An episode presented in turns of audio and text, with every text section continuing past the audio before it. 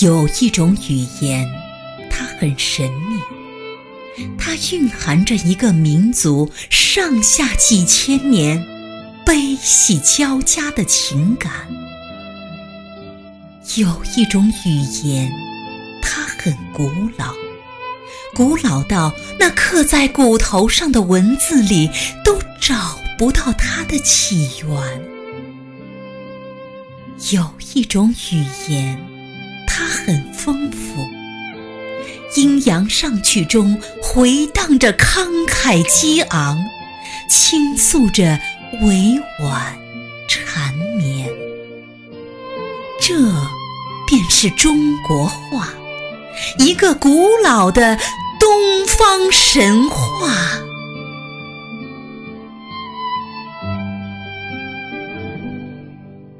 中国话。是如诗如画的表达。春，万物蠢动；秋，万物凋愁。干渴的蛇有了水就是活。哪一种语言能有如此精炼简约？树索索而腰肢，马得得而驰骋。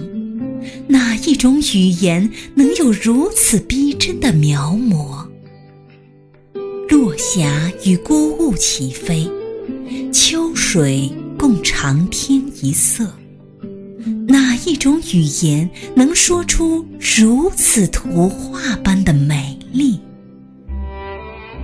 春江潮水连海平，海上明月共潮生。哪一种语言能有如此动听的旋律？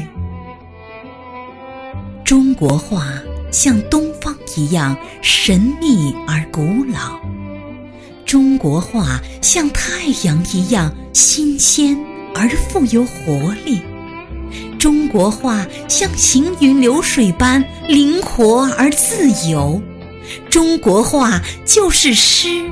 就是画，就是曲。你是屈原的长叹，项羽的萧吼，司马迁的痛述；你是李白的浪漫，杜甫的沉郁，东坡的豪放；你是陆游死前的示儿，你是辛弃疾登楼栏杆拍遍。五四前夜。那是李大钊在抚掌欢呼庶民的胜利；面对敌人的屠刀，那是鲁迅在指斥无声的中国；迎着特务的枪弹，那是闻一多拍案而起弘扬正义；礼炮声中，那是毛泽东庄严宣告民族站起。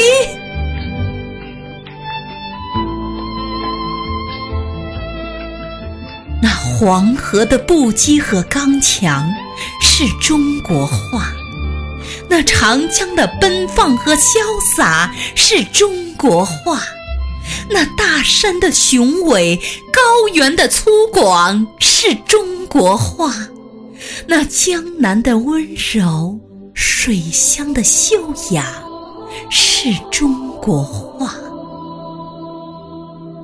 听。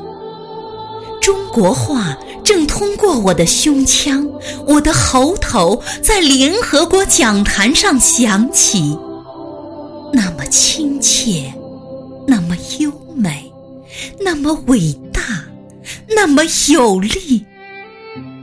因为，你属于一个伟大的民族，一个朝阳升腾的天地。我爱你。我们的中国话。